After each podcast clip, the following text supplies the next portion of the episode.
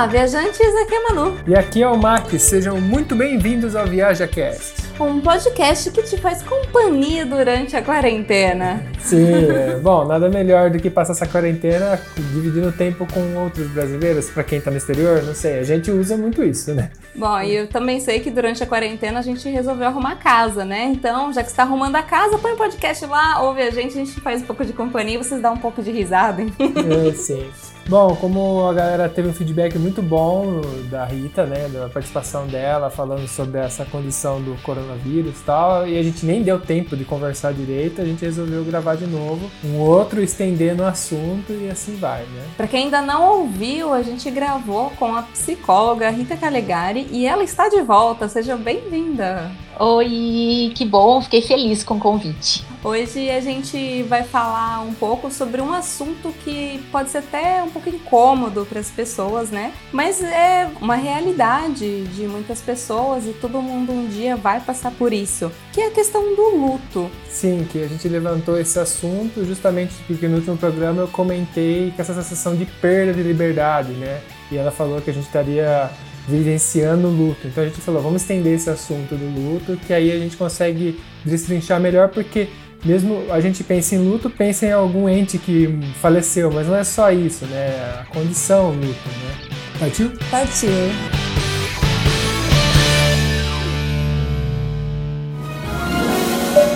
Setting 1012, and it gives me a 1,250 Viaja Cast.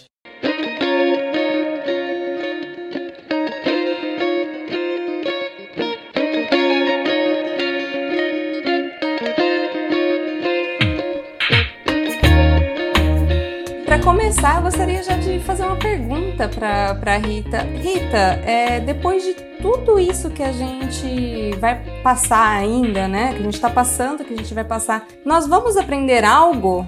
É, é o famoso ou é no amor ou é na dor? Eu, eu tenho certeza que a gente já está aprendendo assim, a gente já está aprendendo muita coisa e eu tenho, assim, conversado com as pessoas de vários segmentos, de várias áreas, e as pessoas estão num movimento muito de questionar, de olhar para dentro, de se entender, de entender o mundo, de se questionar. Então eu não tenho é, essa pergunta é fácil. Eu tenho certeza que a gente vai aprender. A única coisa, e acho que vocês já sacaram, é que nem todo aprendizado ele é feito no prazer e na alegria, é, né? Verdade. Acho que os aprendizados mais talvez significativos das nossas vidas, eles tenham se dado através de alguma crise. Quando a gente pensa na evolução humana, na Nascer é uma crise pro bebezinho. Imagina, né? Você tá lá na barriga da mamãe gostosinho, de repente vem um monte de coisa te apertando, uma dor, e você tem que sair, né, daquele conforto. É, começar a andar, começar a respirar, começar a correr, começar a ler, escrever, virar gente, né? É uma coisa que é marcada por muitas crises no nosso desenvolvimento físico, biológico, mental. Então, assim, é, as crises elas são oportunidades. Acho que quanto menos a gente tentar lutar e impedir isso, quanto mais a gente acolher a oportunidade, talvez menos doloroso fique. E esse assunto do luto, assim, não é, não é um assunto que, que de fato a gente tenha o hábito de conversar, né? Eu, eu sempre brinco com as pessoas. Se vocês quiserem fazer um teste de como esse assunto é um tabu, porque antigamente o tabu era falar sobre sexo, né? Você falava é. sobre sexo e ficava todo mundo com o cabelo em pé. É, Imagina. acho que a gente tá superando isso devagar devagarinho, né? É, não, eu acho que esse assunto tem hora que até, né, precisava ficar um pouquinho mais discreto, mas é Já passou, é, né? Tá tudo... Não, vamos voltar já um passou. pouquinho. Não, já passou. Reto. Você olha você vê na internet, você vê assim, tem, tem tudo sobre sexo. Então, antigamente, imagina, e eu não tô falando de um antigamente de 300 anos, eu tô falando há 100 anos atrás, imagina que as mães conversavam com as filhas, a questão da virgindade. Então, tudo isso era um tabu. Ah, mas olha, eu falo pra você que até minha família, né, tem, a gente praticamente nunca teve discussão sobre isso. Minha família é muito fechada, meus pais são... Percebe? São bem, eles têm bastante dificuldade de falar sobre isso, tanto que a primeira vez que meu pai veio falar comigo sobre sexo e tal. E eu lembro porque para ele foi traumatizante, eu imagino. eu era pequeno, mas eu lembro da condição dele de desconforto, de, de só falar, tipo assim, ai, que é que eu não venho da cegonha, entendeu? Alguma coisa então, assim. Então, só pra contar a verdade, né? Do tipo, olha, não vem da cegonha, não nasceu de um repolho. Então, assim, isso que a gente tá falando né? Mas, mas é muito engraçado, porque a, os meus pais têm a, a mesma idade, assim, do- dos pais do Mac, e lá em casa era totalmente ao contrário. É oposto, é completamente Se oposto. falava muito sobre sexo, eu só não podia fazer, mas se falava muito. Ah, então o tabu era outro, né? Era. Pensar acerca, informação pode, não pode praticar. Mas você percebe, olha que riqueza, né? E a gente tá falando de um casal super jovem, que os pais também são jovens, e a gente vê que era um tabu. E a gente tá falando de algo que também é muito natural, que é o sexo é uma coisa extremamente natural e é cheia de vida, né? Uhum. Cheia de prazer e de alegria. Imagina quando a gente entra num assunto que também é muito natural, extremamente natural é morrer, né? Você tem uma certeza que você tem que você vai morrer. Se Uhum. você vai fazer sexo, você nem tem certeza. Mas que você vai morrer, você vai. Isso é verdade.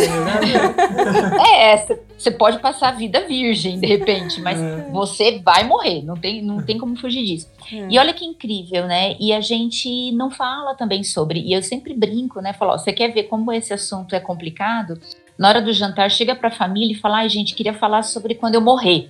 Meu Deus, vai ficar todo mundo horrorizado, vai levantar da mesa, essa boca pra lá. As pessoas não falam sobre o assunto, como se falar sobre a morte fosse trair o ceifador pra dentro de casa, pra ele já começar o trabalho dele, né? E isso nada mais é que tabu. É, mas é igual quando antigamente também não poderia falar a palavra câncer, né? Falava aquela doença ruim, porque Puts, parecia isso que ia mesmo. trair, né? É. Isso mesmo. A minha mãe mandou calar a boca na hora se eu falar, mãe, quando eu morrer, eu gostaria de ser cremada, por exemplo. Eu gostaria que você doasse os meus órgãos, porque é uma coisa que eu tenho que falar em vida, isso, né? É, sim. E, e a minha mãe manda ficar quieta, fala, vai, vira essa boca pra lá.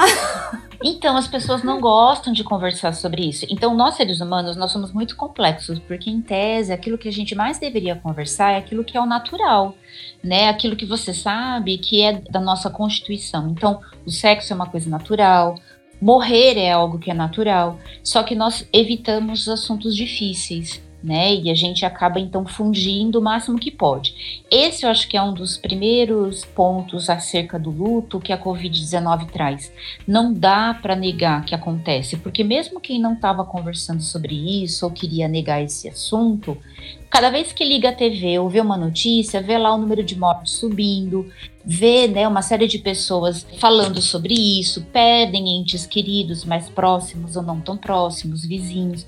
Então, esse é um assunto que agora está na mesa de jantar todos os dias. E a gente não, não tem como fugir dele. Ou a gente é, olha e aprende com ele, que foi a pergunta da Manu, ou a gente continua fugindo, que só vai piorar o sofrimento, porque não é porque a gente foge que a gente consegue evitar. Simples assim. A gente tende muito a querer fugir, a pôr numa caixinha longe as coisas que a gente não gosta, que é justamente para não ter que enfrentar elas, né? Isso acho que é meio que natural. É natural, é um, é um mecanismo de proteção, muitas vezes, que a gente faz, mas ele é um mecanismo de proteção e não de evolução. Que para quem esse assunto é muito difícil, talvez a pessoa precise se organizar mais, estar mais forte para começar a refletir sobre isso. Mas o fato é que se você vai postergando esse assunto por muito tempo, chega uma hora que ele vem e fica. Você está fragilizado, você não se preparou minimamente para enfrentar isso. Então, é, proteger não evolui. Sim, eu acho interessante a gente falar sobre isso, sobre a questão de que a tristeza, ela faz parte da, de uma fase que o ser humano tem que enfrentar, porque assim, assim como a gente tinha é, já essa onda de, por exemplo, de Instagram, que todo mundo tem uma vida muito perfeita em redes sociais, aquela foto que a pessoa tá sempre no melhor lugar, comendo a melhor coisa e tudo mais, a gente também tem a galera do, da Good Vibes, né? Que fala, ah, não, mas você tem que agradecer, porque acordar já é um milagre, que você tem que agradecer por estar respirando, porque eu vou sair melhor dessa, que você tem que performar, você tem que ser positivo e tudo mais. E a gente esquece que a questão da gente ficar é, mal de vez em quando e ficar triste faz parte, né, Rita? Nossa, é, é assim, su- super de acordo com o que você está falando. E tem uma autora que é bem contemporânea, ela é uma americana, ela é uma assistente social americana. O nome dela é Brené Brown. E ela, ela tem alguns, ela tem acho que dois títulos naquela lista dos mais lidos e vendidos, porque ela tem um, um- o livro dela chama Coragem de Ser Imperfeito.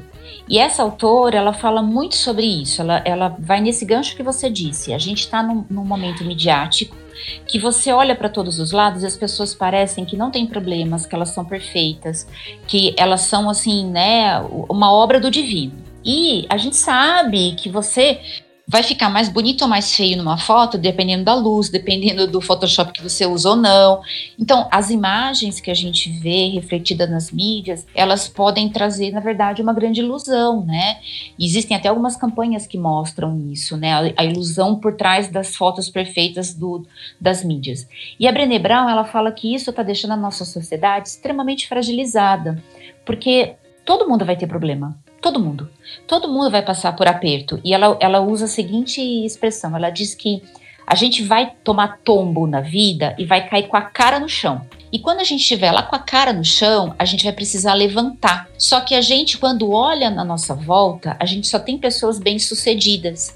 A gente não tem ninguém para a gente olhar e falar: ah lá, aquele lá caiu com a cara no chão, mas levantou. O que, que ele fez? Como ele conseguiu levantar para eu também me inspirar quando eu tiver um problema? Então ela diz que essa sociedade de perfeitos que não existe, mas que a gente encontra muito nas mídias, está nos deixando cada vez mais vulneráveis, porque a gente não está aprendendo a como levantar quando a gente toma um tombo da vida, sendo que tomar tombo na vida é inevitável. Então você está certa, é isso mesmo. A gente não pode entrar por esse aspecto de achar que ah, tudo é perfeito, tudo é maravilhoso. Não, não é. E quanto mais cedo a gente entender que a tristeza faz parte da vida, que o insucesso faz parte da vida, né? A gente sabe que para as pessoas que fizeram grandes invenções, publicaram grandes coisas ou tiveram grandes contribuições para a humanidade, por trás de um sucesso, teve muito insucesso antes. Então, a persistência do ser humano é que faz a diferença, né? E a gente tem que começar a olhar isso, senão as pessoas desanimam. Sim, às vezes eu enxergo até uma associação de, de você, uma pessoa que sofre e ela conseguir algumas coisas grandiosas. Eu não sei, não, não necessariamente sofrer, mas eu vejo que você pegar a galera que fez coisa, grandiosa, grandes empresários, sei lá, por trás sempre tem alguma coisa estranha, sabe, dessa galera. Parece que é o que é o que motiva ele. Ou foi um, sei lá, um bullying, um sofrimento que ele teve de pequeno. Ele falou: "Não, eu vou ser então foda para mostrar para todo mundo que eu sou melhor". E o cara consegue chegar num nível muito superior porque ele acaba abrindo mão de, de, de se preocupar com os outros para chegar naquilo lá, sei lá. Às vezes, ou a dor, às vezes a pessoa perde alguma coisa e começa a estudar. Por exemplo, eu já vi história de pessoa que, que a esposa pegou câncer, o cara passou a estudar o câncer e descobriu não sei o que lá, um produto, não sei o que tem, sabe? E parece que tem uma associação, né, de, de leve. Com a dor e o sucesso? A dor e o sucesso, sei lá, pra, pra, pra você ter motivação, sabe? Pra você. Eu não sei se é bem a motivação. Eu acho que a motivação tá sim, mas eu acho que tem um, um componente a mais. É, eu vou fazer uma comparação meio esquisita, mas para mim funciona muito bem e eu, eu, eu vejo dessa forma. Por exemplo, se você quer ficar sarado, né? Se você quer desenvolver o seu corpo, ficar com os músculos bem delineados e tal, o que, que a gente faz? A gente vai fazer musculação, não é? Só que a musculação, ela não adianta eu pegar o meu braço e ficar fazendo um movimento como se eu tivesse com um pezinho sem peso nenhum. Porque meu braço ir para frente e para trás, ele vai continuar do jeito que ele é. O que faz eu ganhar lá aquele bíceps, tríceps, aquelas coisas todas que ficam, né, todas salientes? É eu colocar uma resistência, é eu colocar um peso. O peso, ele dificulta o meu movimento. E, por, e se eu faço isso de forma ordenada, de forma correta, eu fortaleço a minha musculatura. Tanto que a, a musculação é super indicada para terceira idade, justamente porque é quando você perde fibra muscular, você tem que ter. Então, quando eu faço uma musculação para fortalecer meus músculos, não estou falando de parte estética só, mas para que eles fiquem fortes e sustentem o meu esqueleto. Eu preciso pôr uma resistência no meu movimento, porque do contrário, eu não vou, não, não vai acontecer eu acho que a nossa personalidade ela não é diferente. A minha personalidade, quem eu sou, eu preciso ter algumas resistências, eu preciso ter algumas dificuldades para que ela possa ficar forte, como se fosse uma musculação emocional. Então, talvez as pessoas que tenham facilidade o tempo todo, e a gente tem uma geração grande aí que vem, né, que os pais protegeram, que nunca enfrentaram nenhum dissabor, que nunca viram as crises da família, que nunca, né? Essa pessoa ela vai ficando num estado talvez de fragilidade tão grande que quando ela precisa ser forte, quando ela precisa ter músculo, né, emocional, ela não tem, porque ela não, não, não aprendeu. Então eu acho que o sofrimento, ele talvez tenha a capacidade em algumas pessoas de proporcionar isso, de, de proporcionar um aprimoramento moral, um aprimoramento emocional, um entendimento e uma compreensão acima né, do, do, simples sofrer.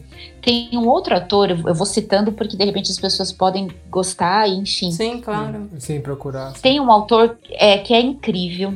Ele era um, um médico judeu e ele passou por quatro campos de concentração na época da Segunda Guerra.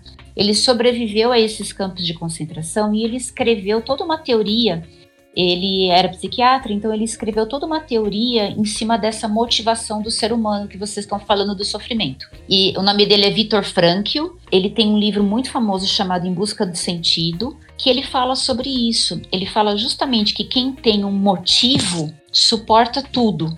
Porque se você tiver, que é o que o Mac falou, se você tiver uma motivação, uma algo, né? Se você pega aquela dor, aquele sofrimento e você significa aquilo, aquilo pode virar um combustível né? Você pode sair daquilo ressignificado. Outras pessoas não conseguem, elas se deprimem, ficam doentes, ficam traumatizadas para o resto da vida e talvez até porque não tenham recebido ajuda ou né, a injeção necessária para poder transpor aquele sofrimento. Sim, a gente poderia então talvez associar essa dor que você falou com falar sobre o luto, falar sobre os assuntos, seria essa dor, fazendo um comparativo, e se a gente eh, estimular essa dor, fazer essa força, a gente faz com que isso se torne mais simples. Falar sobre o assunto, na hora que você tiver que enfrentar ele, talvez seja melhor, né? Sim, porque felizmente muitas pessoas estão entrando em contato agora com a Covid com a questão da morte propriamente dita de uma pessoa, mas tem outras formas de luto, né? A gente tem os lutos é, do sonho, da viagem, o luto emprego que eu perco, do meu relacionamento que eu não posso viver como eu vivia antes, enfim. Mas quando, quando a gente começa a falar sobre isso, a gente vai amadurecer, a gente vai ter ideias. O ser humano, conforme ele conversa, ele fala, ele vai abrindo novas janelinhas na cabeça dele e novas ideias. E isso vai ser muito bom, porque felizmente nem todos vão passar pelo luto né, físico de perder alguém que faleceu. É, a gente sabe que o índice de mortalidade, é, é, a gente vê aí né, as taxas de óbito acontecendo são grandes.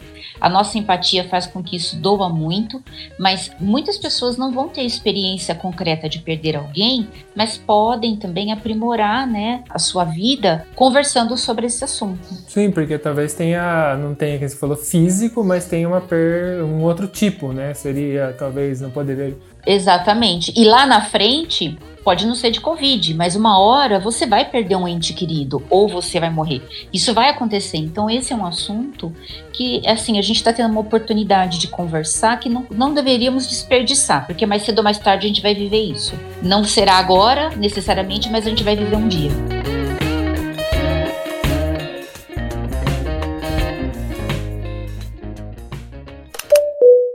Aproveitando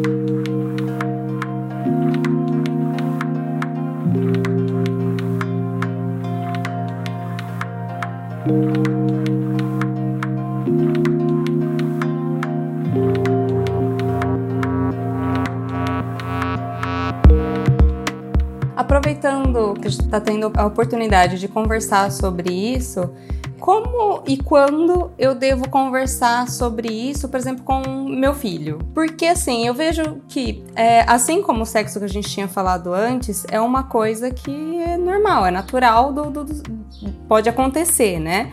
No uhum. caso, a morte, ela vai acontecer. Uhum. Em que momento que eu trago esse assunto para dentro de casa para não se tornar um tabu realmente? Em que momento? Porque a gente tem que aprender a se educar, né, com, com, com Sim. essa questão. Nossa, ótima pergunta. Esse é um ponto bem importante, porque se lá na antiguidade, na época medieval, as crianças elas viam as pessoas morrerem, né, dentro de casa, porque as pessoas morriam em casa ou elas iam nos velórios, de uns pelo menos 50, 60 anos para cá, a gente tirou muitas crianças dessas situações que a gente entende que, ah, não, mas é, é traumático, vai assustar a criança, ou seja, situações difíceis, né? A gente acabou não expondo e não conversando. E aí agora a gente está vivendo um momento que talvez não dê para fugir. Que é a famosa geração Nutella, né? Isso. Algumas questões são importantes. Considerações, né? A primeira, não é porque a criança, você está em casa acompanhando, fazendo isolamento, não é porque a criança não tá, não teve ninguém que, ela perdeu ou ela não está falando sobre o assunto da morte, que ela não pensa sobre isso. As crianças, pelo contrário, né? O universo infantil ele é muito marcado pelo tema da morte, só que de formas um pouco simbólicas e que a gente deve ficar atento. Primeiro, que todos os contos de fadas para as crianças, especialmente da primeira infância, que são de até sete anos mais ou menos, tem alguma coisa de morrer, né? Então a Branca de Neve, ela fica até no caixão de vidro. É, a Bela Adormecida, ela fica dormindo como se estivesse morta, como se fosse né, uma pessoa falecida. A gente tem o Rei Leão, a gente tem o Bambi que perde a mãe. Assim, a gente tem uma série de histórias e de desenhos em que existe, né, de uma forma ainda simbólica, o tema da morte para ser tratado, né? Então, o lobo mau que vai comer, né, que comeu a, a, a vovozinha, né, que vai querer comer os porquinhos. Então, a questão da destruição e da finitude da vida, ela está presente no universo infantil, mas de uma forma muito simbólica e não consciente do ponto de vista de diálogo. Muitas crianças já tiveram contato com a morte porque perderam, às vezes, o peixinho dourado, perderam o gatinho, né, algum bichinho de estimação. Então, quando a gente tem essa experiência com a criança pequena, é muito importante envolver a criança, dentro do que a família acredita, fazer um ritual de despedida por aquele bichinho que foi, né, por aquele animalzinho de estimação. Isso ajuda, porque dá para ela uma primeira, né, experiência concreta. A criança ela precisa muito experimentar. Então essa experiência concreta, ela acaba sendo muito útil. Muitas vezes a criança já teve a perda de algum tio, avô, ou mesmo de um avô.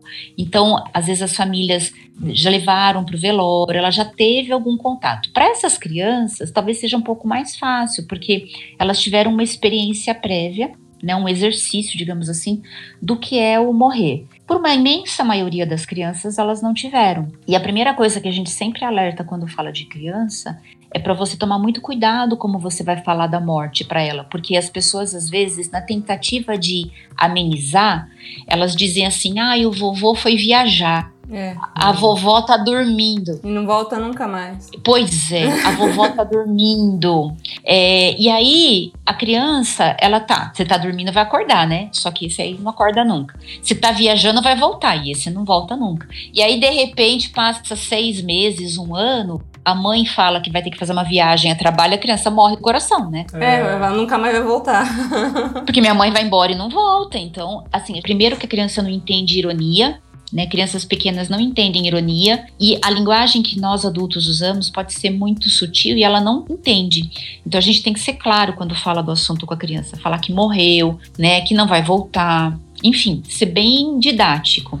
E uma outra questão que crianças também não entendem é que a morte é irreversível. É por isso que criança faz cada besteira absurda e, e, parece que não tem medo. Porque na cabeça da criança pequena, é, se o carro bater nela, a mamãe vai levá-la no médico e tudo bem, vai ficar tudo bem. A criança não assim, consegue. até porque no desenho os bichinhos é, caem e depois é. tá tudo certo. Isso é uma coisa que a gente vai ampliando conforme vai ficando mais velho, pelo menos eu tenho notado em mim, que a gente tem que ficar se policiano com a, essa, esse medo, com essa coisa, porque a gente vai tendo cada vez mais noção. Isso! Isso vai ficando cada vez mais perto, né? Quanto mais velho, mais, mais velho. Mais perto. Porque antes a gente não ignorava esse, esse assunto, mas vira e mexe agora, assim, às vezes eu tenho um pensamento que é, já foi um tanto de ano aí. Coisa que eu não Sim. tinha antes, entendeu?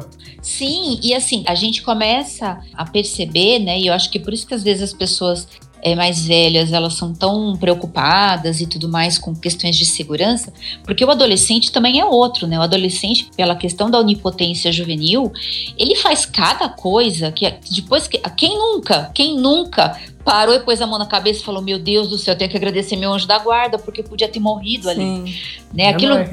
Né? Mãe é- E, e você fala assim, coisas idiotas, né? Do tipo, entrei no mar sem saber nadar, né? Fui por um lugar que era perigoso e não tinha noção do risco que eu tava correndo. Então, a gente, assim, a infância e até um pedaço da adolescência é muito marcado por esse sentimento de não ter essa compreensão absoluta da, da que a- a- na infância que a morte é irreversível, né? Até porque alguns filmes ajudam, vai lá dar um beijinho na boca, a Branca de Neve acorda. Então, assim, a criança não entende esse conceito de reversibilidade. E é por isso que a gente tem que tomar muito cuidado com essa população de crianças e adolescentes, porque eles têm um filtro, eles enxergam esse assunto diferente de um adulto que tem uma maturidade melhor, uma compreensão melhor. Então, a primeira dica é que se você tiver a oportunidade de experimentar isso na prática, ou seja, um bichinho que, que morreu, ou mesmo um ente querido, não exclui a criança, né? Tem que chamar a criança, tem que contar o que aconteceu, deixa, não tem problema chorar. Chorar é a resposta mais esperada para uma situação de luto,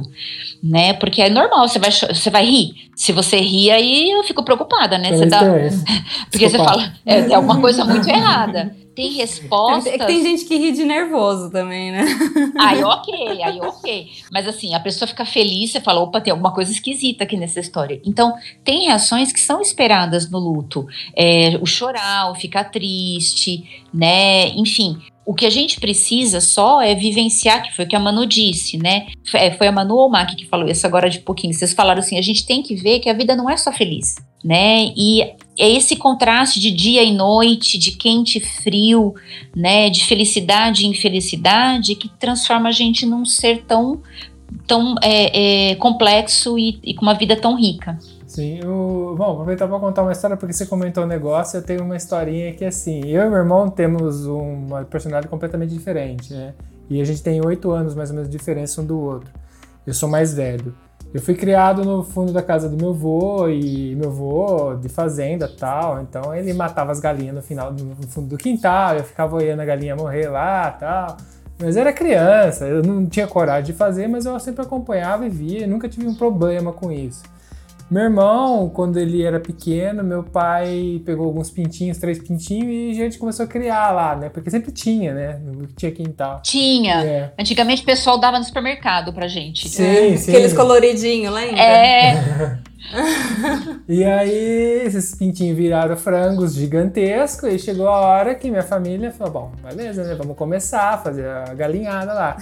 E um certo dia, meu irmão tava fora de casa, foi um embora.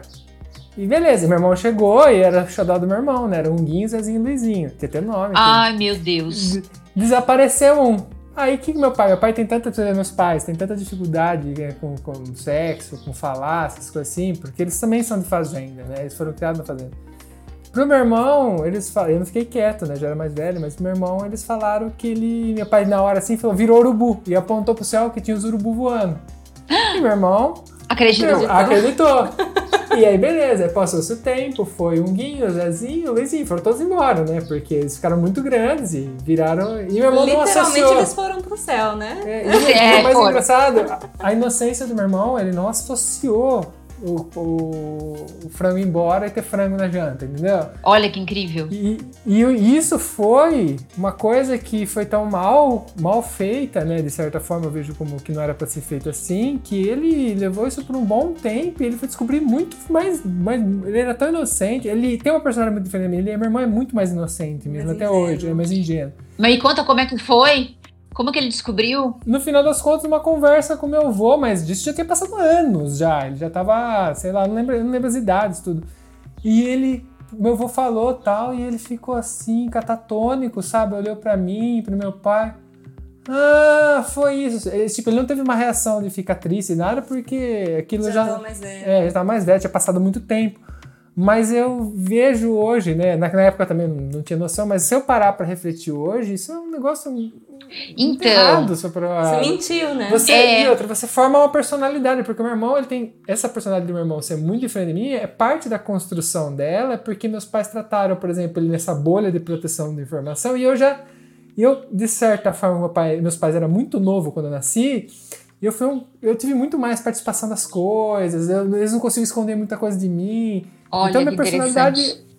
É, minha construção de personalidade é muito, é completamente oposta do meu irmão. E você vê que meu irmão foi criado numa bolha e ele ainda vive essa personalidade que é bem diferente, sabe? É engraçado. Dá pra ver quem conhece a gente, consegue entender. Meu irmão é muito fechado hoje e ele, ele tem ainda esse, essa, essa noção, sabe, de, de, de, de genuidade com as coisas, coisa que eu já não tenho. Eu já sou totalmente ao contrário, sabe? Que interessante. Ele ouve o nosso podcast. Ô, Elifer, se você tá ouvindo, é, manda e-mail pra gente falar. É. Bom, é, ué. Não, mas ó, eu tenho uma pergunta para ele, porque eu tenho certeza que ele deve ter ficado em estado de choque quando ele descobriu isso. Porque, assim, existem coisas que elas acontecem na infância e que de fato a gente não pensa sobre aquilo. E elas parecem tão óbvias, né? Porque você fala assim, que nem você estava dizendo, né, Maqui? Ah, ele não, ele não se ligava que o dia que o Guinho sumiu, depois tinha galinhada. Como é que, né? Parece tão óbvio, mas a nossa, o nosso psiquismo, ele não enxerga o óbvio. A gente vê o tempo todo pessoas ficando em choque quando descobrem coisas que estavam assim na cara de todo mundo. E, e, você fala, ué, mas como que a pessoa. Será? Às vezes tem gente que até não acredita, fala, não, não é possível. Acho que ele já tinha percebido e ele tá. Mas quando a gente tem uma aproximação com a verdade, que nem dessa forma que depois de muito tempo ele ficou sabendo, assim, eu tenho certeza que por alguns minutos deve ter dado tipo um twin, sabe assim? Uhum. Tipo, saiu do ar, do tipo, caramba, porque o cérebro faz um wow, como assim?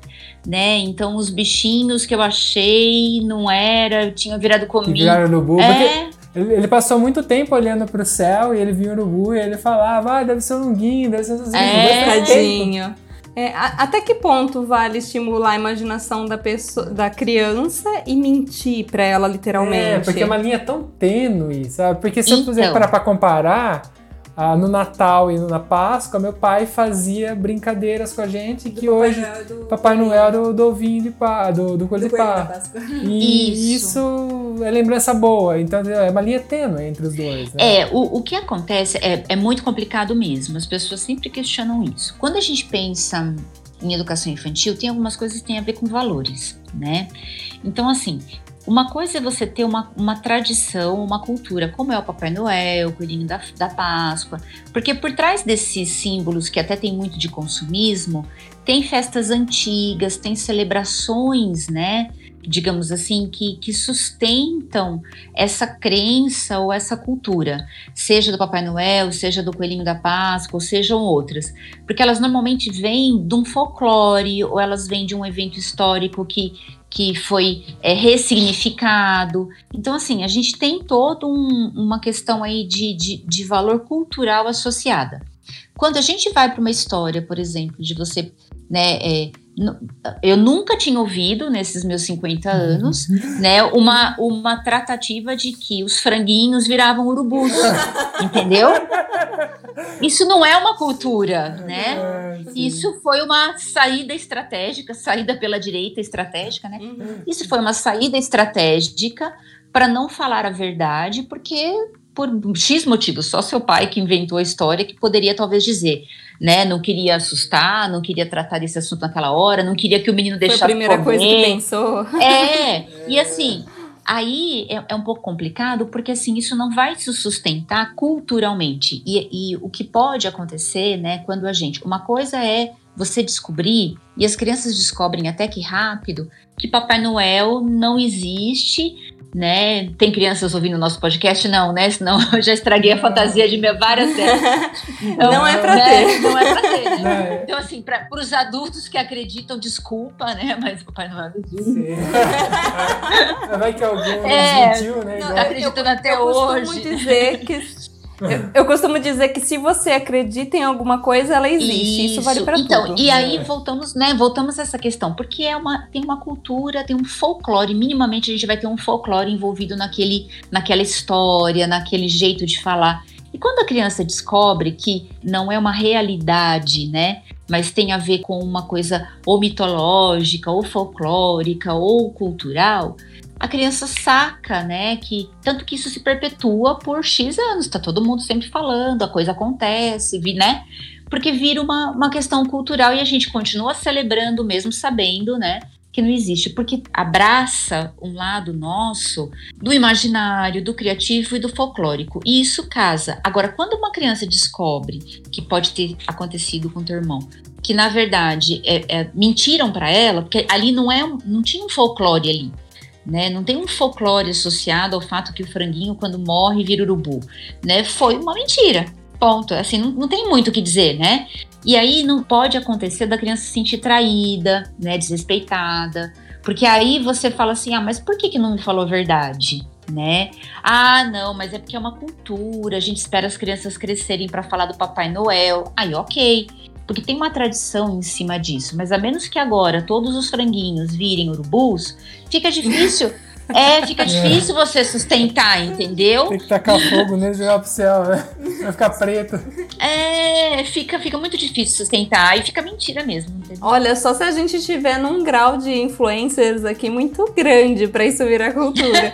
pois é, né? Então, eu acho que é complicado. Você sabe que eu e o Mark, a gente tem várias histórias, assim, é, no decorrer do, do nosso crescimento, né? Que, que são bem semelhantes, né? Então vou aproveitar e vou contar a minha também. Eu, eu, tive uma galinha de estimação, né? A Cocó. Era bem comum, né, na nossa é, época. Não, é o, é o, tipo de pessoas, né? Não, é que a gente morava numa casa que tinha uma boa parte, assim, de terra. A gente mora no interior, né? De, morava, né? No interior de São Paulo, né? Então, para os paulistas que estão ouvindo, não é tão normal isso. Às vezes tem Sim. paulista que nunca viu nenhum bicho, né? Não viu nunca nenhum bichinho. É, não, a gente tinha espaço, eu morava na casa que tinha um terrenão no fundo, assim, da casa do meu avô, morava na casa do meu avô, mas tinha bastante espaço com terra. Eu fui, cresci na terra, brincando. E, e eu tive essa galinha, que eu ganhei ela um pintinho, né, do, do, meu tio, e ele construiu a casinha para ela, que inclusive era uma casinha do meu tamanho, assim, eu era criança, eu conseguia entrar pegar o ovinho dela, que, ela, que depois cresceu, virou galinha, e eu pegava o ovinho todo dia que eu chegava da escolinha. E a Cocó foi crescendo. E aí eu dava o resto de comida que eu não queria comer, escondido da minha mãe, né? E a Cocó foi engordando, né? E minha mãe crescendo os olhos na Cocó. Ai, minha Nossa Senhora. é, aquela galinhada. E, e o meu avô também morava com a gente. E aí, tipo, o pessoal sou tudo de fazenda, né? Então estava acostumado a fazer as coisas com as próprias mãos, né? Eu acho que se eu ficar numa ilha com uma galinha, não vou matar ela, vou, vai ser meu pet, não vai ter como. e aí, um belo dia eu chego da escolinha procurando a Cocó, só tava o ovo dela. E eu falei pra minha mãe, cadê a Cocó? Aí minha mãe não falou nada, meu avô não teve coragem de falar, todo mundo ficou quieto, aquele silêncio em casa. E quando minha mãe abre a panela, o que que tinha para comer? Tinha galinha para comer. E eu me toquei, que era a Cocó. E aí eu comecei a chorar, gritar com a minha mãe, falar: Você matou a minha cocó. Olha! e a minha mãe começou a chorar, porque ela não quis mentir, ela não nem teve como, sabe? Mentir ah, pra mim. Olha! E como lidar com a situação dessa? É, né? tipo, é, não matando a cocó da sua filha, né? É, tipo, é, é, é então, né? É que é, voltamos de novo ao começo da conversa. Antigamente, quando a gente pensa na época medieval, é, era muito comum a, as crianças crescerem com os animaizinhos e depois eles serem sacrificados para alimentar. A gente tem várias histórias, né? Então você ia lá todo dia dar o milho para a galinha, cuidar, pegar. Mas mais cedo ou mais tarde ela ia virar alimento. Mas isso era numa rotina, né? Que era de uma fazenda, que tinha todo. É, o, o contexto todo é outro. Quando você leva isso para os centros urbanos e aí você dá uma galinha com uma função de animal de estimação, é a mesma coisa que falar que vai matar o cachorro e o gato para servir na janta. É muito louco. Sim, era o meu pet. é, muito louco. Então, assim, a gente. É, eu acho que nós, seres humanos, às vezes a gente muda a natureza e o teor das relações e não fica muito atento. Na cabeça, provavelmente, da sua mãe e, e mesmo, né, dos do, dos pais do Mac que fizeram lá o Guinho Zezinhozinho, é, na cabeça deles, eles nunca, com base nas experiências que eles tinham, eles nunca fizeram vínculo né, com esses animais como sendo pets. Quem fez foi as crianças, porque a criança não tem essa, esse ciclo sem fim da vida, né? É, é diferente, a criança se apega, a criança é muito mais pura e ingênua nesse sentido, né? Mas é, acho que o problema é como a gente introduz um bichinho desses no universo doméstico, dando para ele uma característica de animal de estimação e aí depois a gente come ele, né? Sim, mas não pode ser também uma questão de, de, de, de pronto, falar sobre, que a gente estava falando antes. Porque pra, no meu caso, eu convivi desde pequeno Sim. com meu avô matando galinha. Sim. Então, pra mim, por mais que eu não tenha coragem de ir lá passar a faca no pescoço dela e deixar ela se agonizando, que era mais ou menos assim que ele fazia, né? Ai, horror. Eu- É, eu me lembro, É. eu vi isso também uma vez quando era criança. É bem assim mesmo. Mas eu presenciava aquilo, é, achava curioso, tinha curiosidade de ver, né? Porque imagina criança, né? Curiosidade. E tratei, tratava aquilo como assim normal, não tinha nojo, não Sim. tinha nada. No final a gente pu- passava água quente, arrancava as penas, ela ficava despeladinha assim, e minha avó limpava, e eu participava de todo o processo. Então, mas é porque você não era privado desse Isso. processo. Mas é o famoso, por eu falar sobre aquilo, eu conseguia tratar aquilo como uma coisa normal. Isso pode ser usado pro bem e pro mal. Pode. né? Porque se eu falar com coisas boas, tipo tratar sobre sexo, tratar sobre Isso, morte e tal, isso. conversar, é, a pessoa vai ter uma reação um pouco melhor quando aquilo acontecer. Mas também se eu falar, por exemplo, de segregação racial, sei lá, como se isso, discurso de ódio, eu também vou, eu vou criar essa mesma coisa, né? Eu vou ter esse mesmo mecanismo, né? Porque vai se tornar normal eu ser preconceituoso. Então você tem que tomar muito cuidado. A questão é, o que você está dizendo é que aquilo que fica, que é base da cultura, né, que é uma questão cultural, fica mais fácil da criança entender, da criança acompanhar e até de aceitar, né? É que assim, no, no caso da Manu, era foi a única galinha que ela tinha ali, que ela convivia, né? E, e de fato a galinha assumiu um papel de pet. Né? Então, talvez devesse ter tido, sei lá, uma conversa antes, explicar que não era bem assim, talvez limitar né, a criança para não criar vínculo com um animal que vai ser abatido, explicar o porquê que vai abater o animal, porque afinal de contas vai alimentar uma família, não confundir as relações, né? Porque a gente não tem o hábito de comer cachorro e gato, mas a gente come o frango e o porco. Então, essas relações, até é o, é o mote da discussão dos veganos, é justamente isso. A gente faz distinção das relações, né? De qual a gente pode criar vínculo de afeto e apego e qual não, porque a gente vai comer. E a criança não sabe essa diferença, né? Para a criança tudo vira vínculo de afeto. Então, se você criar ela junto com o porquinho, com a vaquinha, ela vai sofrer sim, porque é a forma pura com a qual ela está se relacionando. Ela não está vendo um utilitarismo, né? Naquela relação, é só o afeto e o vínculo. Agora, o que é interessante é as formas de luto, porque a partir do momento em que você perde, né? Então, assim, que você teve a perda, porque o, o que, que é luto, né? É a perda do objeto amado, a separação do objeto amado. Esse objeto amado, ele pode ser a Cocó, pode ser o Guinho, o Zezinho, o Luizinho, pode ser a- um avô, uma avó, uma mãe, um pai, um filho, pode ser um emprego, pode ser um casamento, pode ser uma viagem que eu estava marcada e não vou poder realizar por conta de Covid, pode ser um anel, uma joia de família que eu perco. Então, assim, toda vez que a gente se separa de algo que a gente gosta muito, a gente vai experimentar o luto. Então, tanto a Manu quanto o teu irmão experimentaram o luto. A questão é que eles podem ter vivido isso sozinhos, né? Porque ninguém mais lá estava de luto, estava todo mundo feliz com a barriga cheia, se tratando das aves, né? E só as crianças, no caso da Manu, que tinha consciência, que viveu o luto. Né? Então, o luto, é, às vezes, é, a grande dificuldade do luto é quando ele é solitário, quando só eu sinto a perda desse objeto amado. É, é isso que é, que é mais doloroso, inclusive, porque é sozinho, né? Sabe um luto que é muito solitário e que as pessoas falam muito pouco? Existem bons grupos de apoio, mas ainda é um luto muito, muito solitário. É o luto da mulher que perde um bebê durante a gestação. Hum, verdade. É porque é um bebê que ainda não nasceu, às vezes está quatro meses, três, quatro meses. Muitos amigos nem sabem, às vezes, que a pessoa está grávida e aí a perde o bebê, né, no início da gestação ou ainda mesmo que para o meio da gestação. Então, como ainda é uma, uma criança que não veio ao mundo, não se relacionou, acaba se tornando um luto super solitário. Normalmente só a mãe ou às vezes o casal, pessoas muito próximas que entendem o tamanho da dor. Porque é isso, né? Quando a gente perde algo que é amado e esse, esse amor é de poucas pessoas, você vive isso sozinho. E eu acho que essa é a diferença do luto de agora, né?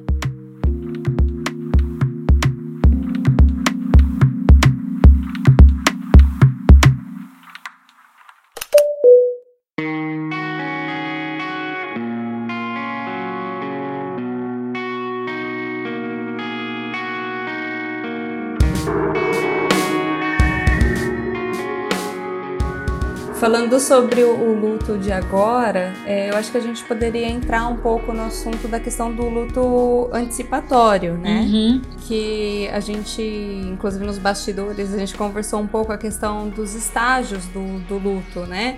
Que eu vou trazer um pouco para essa realidade do Covid e depois a Rita pode explicar melhor como profissional. Mas a gente estava falando sobre a questão do, dos estágios, né? Que o primeiro é o estágio da negação, né? Que é onde algumas pessoas falam assim: não, esse vírus não é verdade, não, não é possível, não, não vai chegar aqui no Brasil, é. vamos fazer carreata é. contra o vírus que vai funcionar, é. né? E aí depois, quando começa né, a morrer pessoas mais próximas, pessoas conhecidas, vem, até, vem a questão da raiva, né? A fase da raiva que você fala assim, não, não é possível. Ele era tão jovem e, e que aconteceu inclusive com o meu pai. Ele perdeu um, um amigo muito próximo de 39 anos. E aí ele ficou muito abatido porque veio essa questão da raiva, né? Falou assim, não, mas não falaram que só, só idosos morriam, né? Isso. Só como se fosse desprezível, né? Os É, idosos. desprezando idoso. Mas assim, que quando morre uma pessoa jovem, enquanto se falava que atingia um certo grupo, as pessoas ficam inconformadas e fica nessa questão, essa fase da raiva, né? Uhum. E aí a gente entra na fase eh, da barganha, né? Que é onde as pessoas falam. Porque elas acabaram de entender o que aconteceu ali, só que não completamente. E elas começam a trocar. Falam assim: ah, não, mas e se eu ficar uma semana assim, uma semana não em casa, talvez ajude já, né? E aí depois a gente vem para a fase da tristeza, que é a incerteza de quando que isso tudo vai acabar, né? Porque o Ministério da Saúde vai, vai falando, né, os dados que tem, é uma coisa nova, é, ninguém sabe o que, que vai acontecer, cada hora o governo estipula até quando vai durar essa quarentena, mas nunca se sabe, né, se ela vai ser estendida um pouco mais. E por último, tem a questão da aceitação, né? A gente aceita, fica em casa, em quarentena. Respeita as regras. E, e assim, não é uma questão individual, e sim uma questão de você respeitar o próximo também, e até o desconhecido, né? E aí eu acho que a, que a Rita pode aprofundar um pouco mais nisso. Eu fui bem não tão ampla nisso. Não, mas foi certinho, você explicou certinho. Essas fases que você está citando, a gente estava conversando, elas foram descritas em 1969 por uma médica americana que chama Elizabeth Kubler-Ross.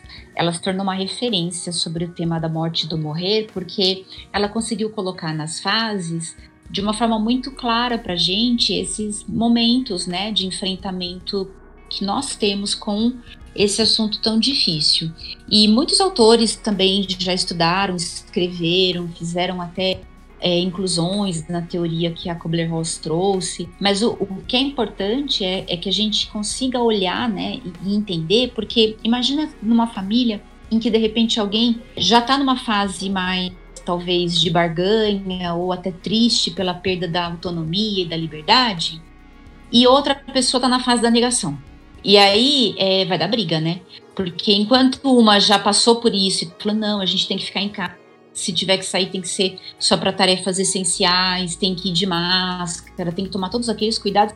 E a outra pessoa negando, ainda não, imagina, são chineses, isso é uma conspiração para ganhar dinheiro você vai ter assim um cenário muito complicado e a gente percebe isso nas famílias que cada um é de acordo com o seu nível de maturidade, de desenvolvimento, de crítica, vai enxergar uma coisa dessa crise.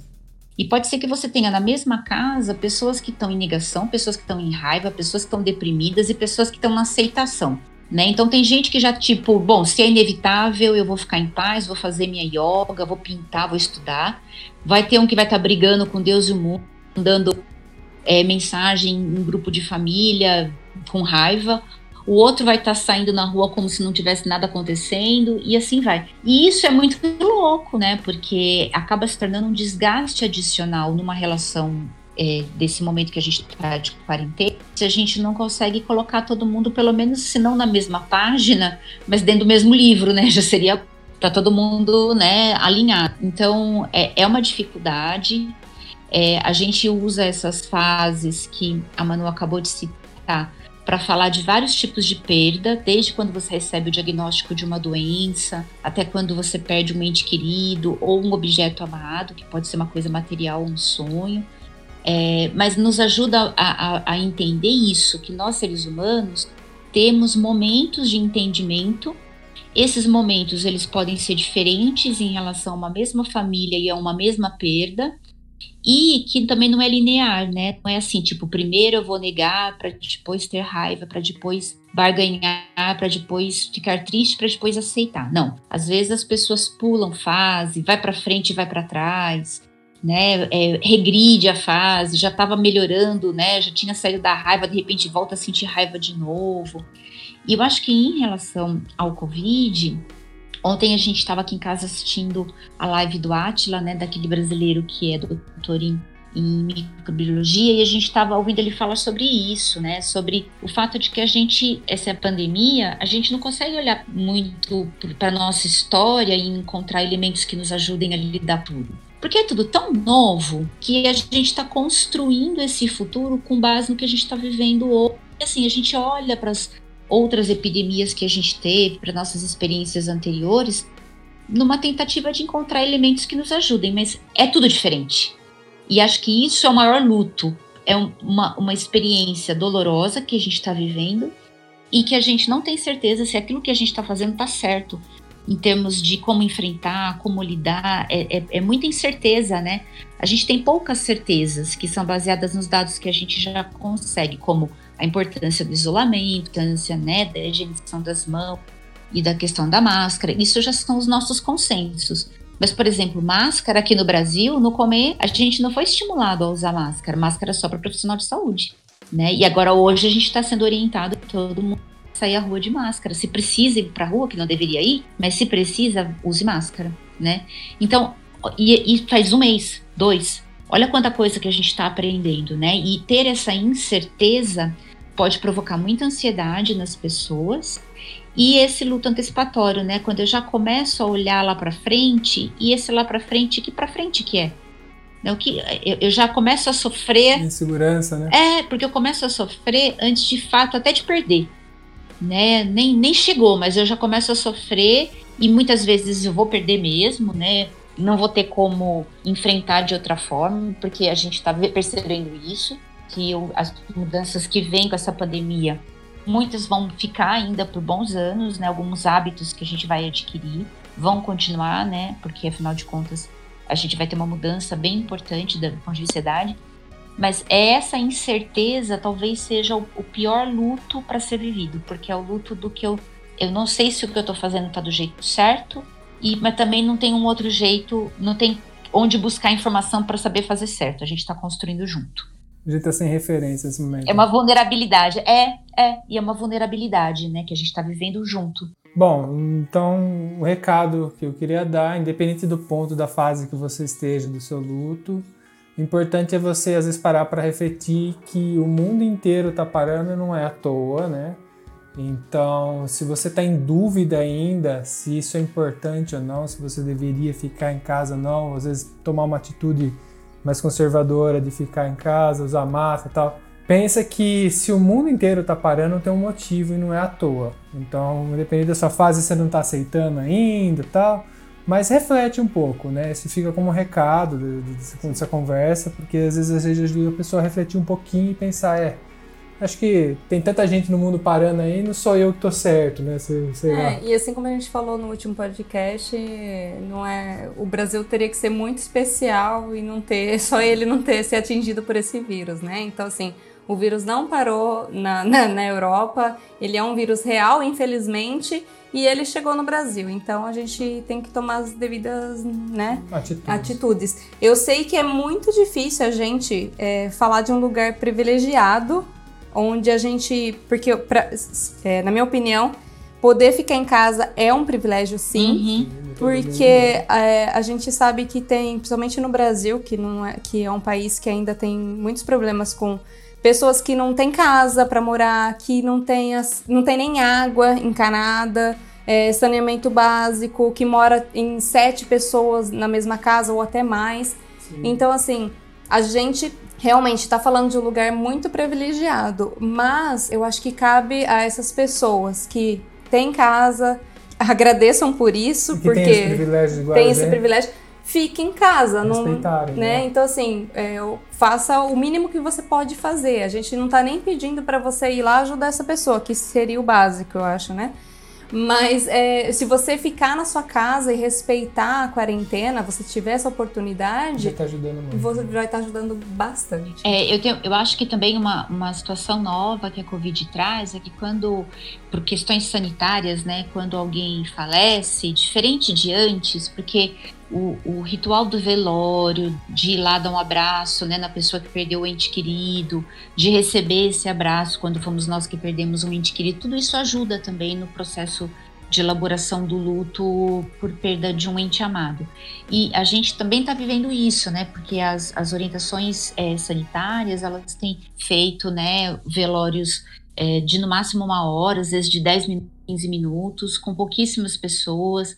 Então hoje, eh, o que a gente aprendeu de viver luto, que era, poxa, né, eu vou lá no velório do- da minha amiga que perdeu o pai, porque eu vou dar um abraço nela, que eu sei que isso é importante, é um conforto, para ela não se sentir sozinha de repente isso hoje já não é possível, que aquilo que a gente sabia que ajudava no momento do luto, né, por perda de entes queridos, a gente talvez não está podendo fazer agora, né? Então a gente às vezes vai ficar sabendo de alguém que faleceu ou de algum amigo nosso que perdeu um ente querido e às vezes vai dar aquele sentimento assim, poxa, o que, eu vou fazer, né? Porque eu, eu não, ah, não pode ir no velório, né? Não pode ir lá estar junto, a gente está nesse momento de isolamento e como vocês bem frisaram, é muito importante cumprir. Então eu entendo que a gente vai ter que aprender também a, a viver outras formas, do mesmo jeito que a gente está falando o tempo todo, né? Que a gente vai ter que aprender a trabalhar home office, a gente vai aprender a consumir diferente, fazer ginástica diferente, fazer yoga diferente. Tudo que a gente está aprendendo não vai deixar também de afetar a forma como a gente vai demonstrar o nosso amor e o nosso pesar por aquelas pessoas que eventualmente estão passando por uma perda de um ente, de um familiar. Então a gente pode, de repente, já que não podemos estar presentes, né? Mas a gente pode, dentro da nossa crença, dentro da nossa cultura espiritual, fazer uma oração, a gente pode mandar mensagem, a gente pode depois fazer uma videochamada. Existem outras formas, formas novas, que não são aquelas de ir presencialmente ao velório e dar um abraço no enlutado, mas que a gente pode lançar mão, mandar um cartão, é, uma carta, mandar entregar na casa da pessoa, de repente, alguma coisa. Então, existem formas da gente não deixar quem está enlutado sozinho, sem a gente se colocar em risco e quebrar o isolamento. Porque o momento pede isso da gente, pede que a gente reaprenda a fazer as coisas que antes a gente sabia fazer. A gente vai ter que usar a criatividade, a empatia, a inovação, né? E vai ter que aprender a usar a generosidade também, né? Não vai ter jeito. É- Esse é o nosso nossa lição com essa pandemia.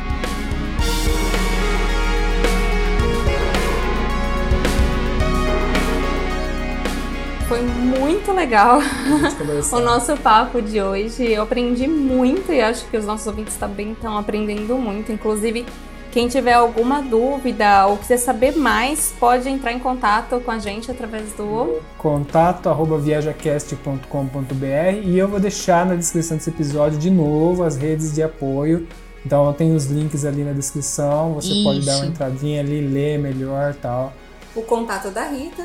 Sim, o contato da Rita vai estar tudo ali na descrição.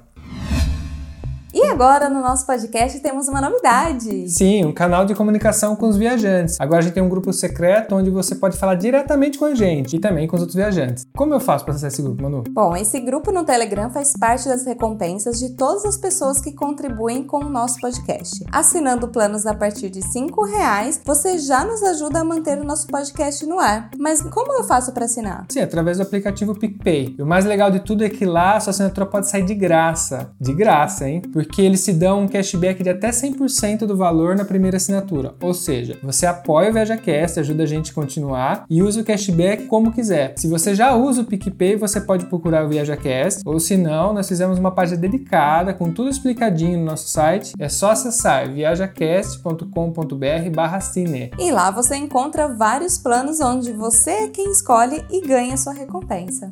E o que a gente faz quando gosta muito de alguma coisa? Compartilha, é claro. Então aproveite para compartilhar pelo WhatsApp, Instagram, Facebook. Inclusive você pode nos seguir no Instagram, ViajaCast. Não esqueça de marcar a gente quando compartilhar algum episódio. Assim conseguimos ver a sua publicação. Ou então, se vocês quiserem ver nossas fotos de viagem, sigam o nosso Insta pessoal, e manu. Não tinha mac e manu, porque alguém pegou antes, mas para ficar mais fácil, todos os links estarão na descrição. Lembrando que você nos encontra também nas plataformas Spotify, Apple Podcasts, Google Podcasts, Deezer, SoundCloud, Castbox e por aí vai. Se a gente não estiver na plataforma que você usa, avisa a gente que a gente aparece lá também. Nós gostaríamos de agradecer todos os apoiadores desse episódio, que é graças a vocês que o nosso episódio foi ao ar hoje. Todos os nomes dos apoiadores estão na descrição desse episódio. Você pode conferir lá as pessoas que nos ajudam. Bom, eu queria agradecer a sua presença de novo aqui. Foi muito legal a gente falar sobre esse assunto. É importante falar que a gente falou durante o episódio que é importante a gente conversar sobre isso, isso por mais que é um assunto meio chato, né? Isso Mas mesmo. é legal. Mas é legal porque vai abrindo a cabeça, vai, vai dando novos ares, né? Sim, concordo com vocês, agradeço o convite, estou à disposição quando vocês quiserem conversar. Bom, ok. Temos um programa? Temos um programa. Um beijo! Um abraço! Tchau!